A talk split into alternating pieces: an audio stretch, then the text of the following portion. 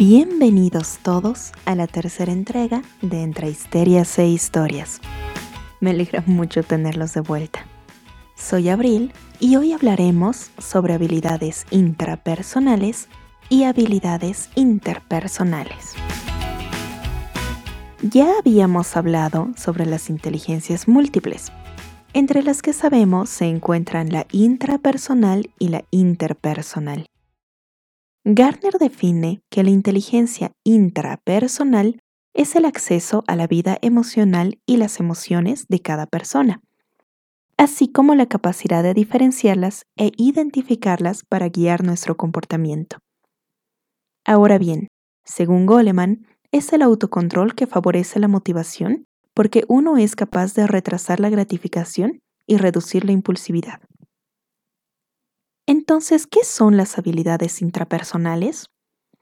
Pues básicamente son herramientas al servicio de la inteligencia emocional, porque es la conciencia que tiene cada uno de sus propias capacidades y limitaciones, y también el realismo sobre quiénes somos, cómo somos y qué queremos.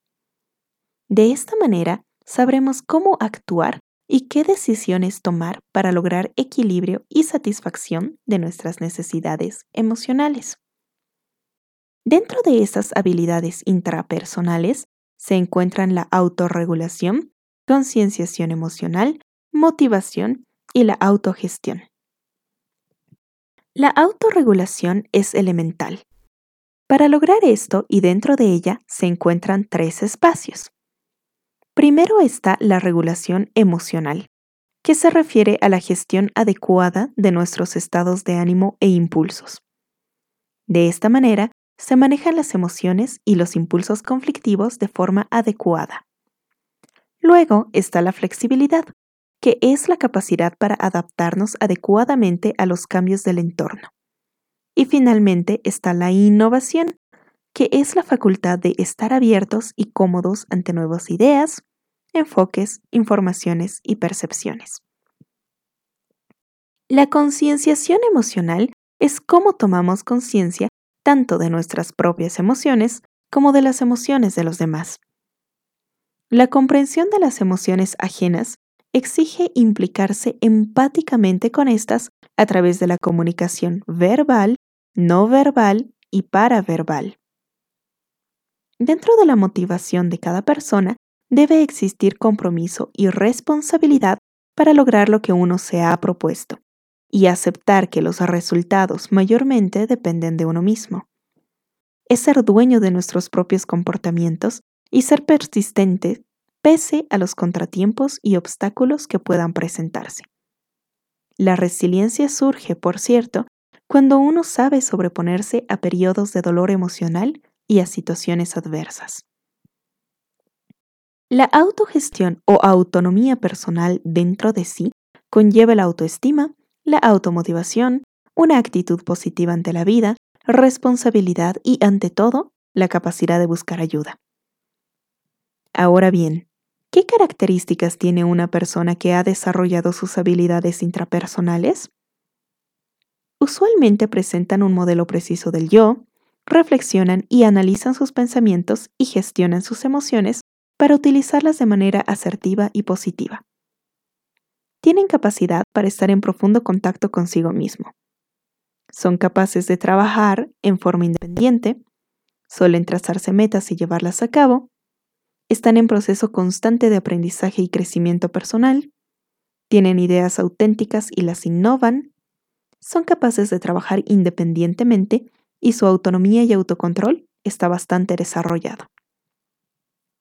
Entonces, ¿Qué se puede hacer para desarrollar estas habilidades si es que uno considera que no las tiene? Bien, hay una serie de pasos.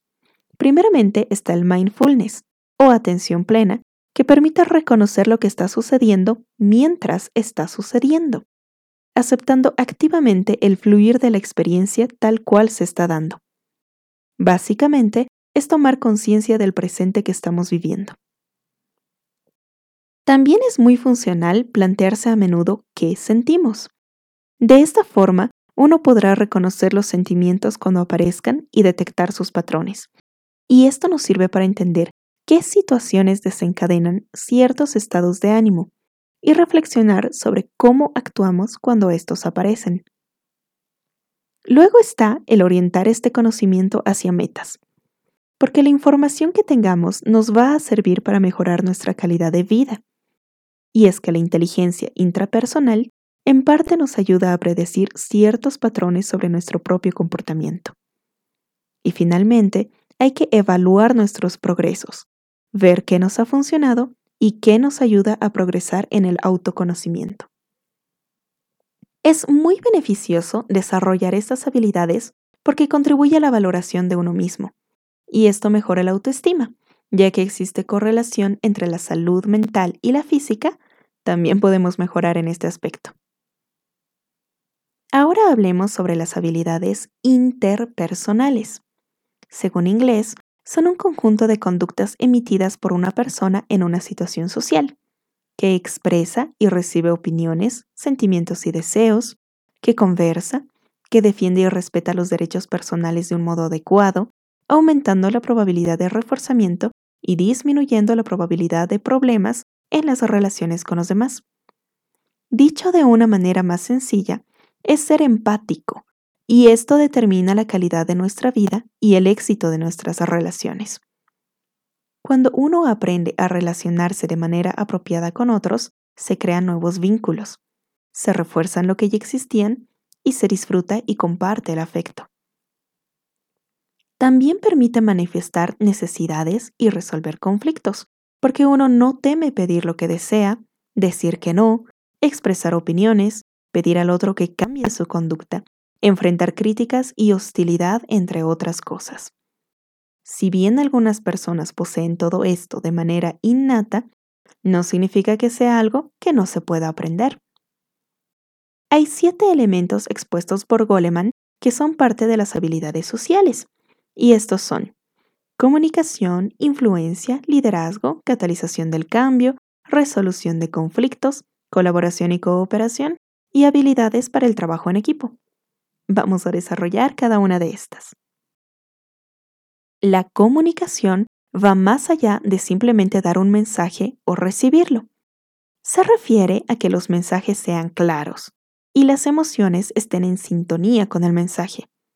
Para esto, es necesario saber escuchar y buscar comprensión mutua, por lo que uno está receptivo tanto a las buenas noticias como a las malas, y esto alienta a que la conversación fluya de manera sincera. Capacidad de influencia se refiere a la persuasión. Es ser muy convincente utilizando estrategias indirectas para lograr el apoyo de los demás por medio de argumentos precisos que los lleven a este fin.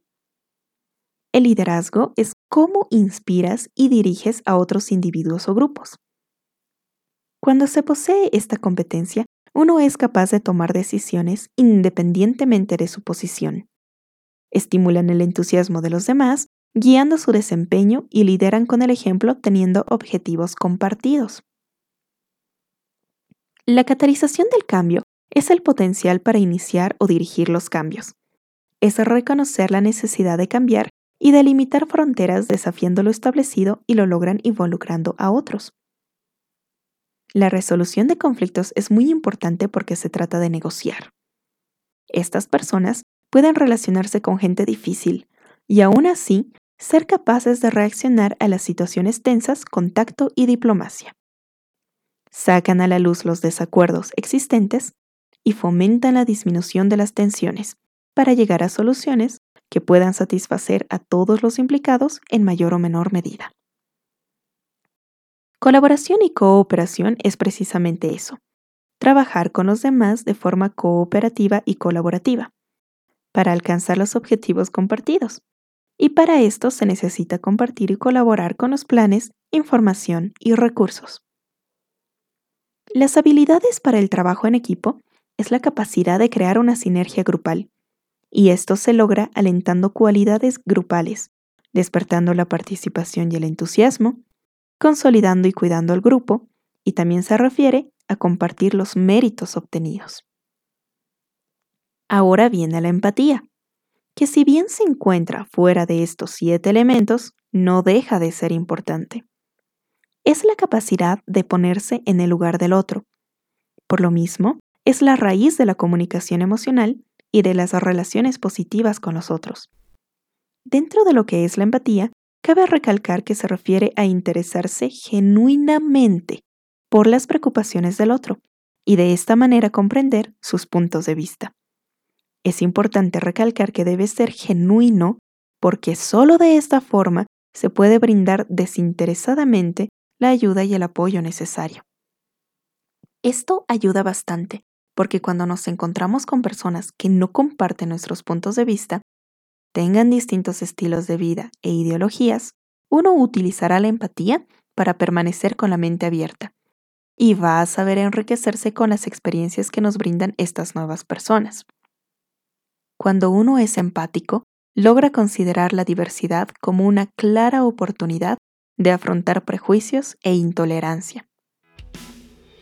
Entonces, recapitulando, estas dos inteligencias y habilidades, la intrapersonal y la interpersonal, son herramientas al servicio de lo que es la inteligencia emocional en sí misma.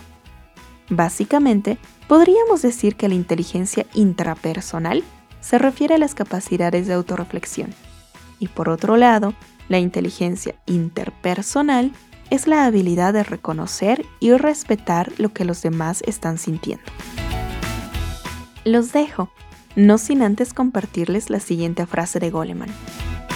La empatía se construye sobre la conciencia de uno mismo. Cuanto más abiertos estamos a nuestras propias emociones, más hábiles seremos para interpretar los sentimientos de los demás. Eso es todo por hoy. Te espero cuando hablemos de liderazgo transformacional. Chao, chao.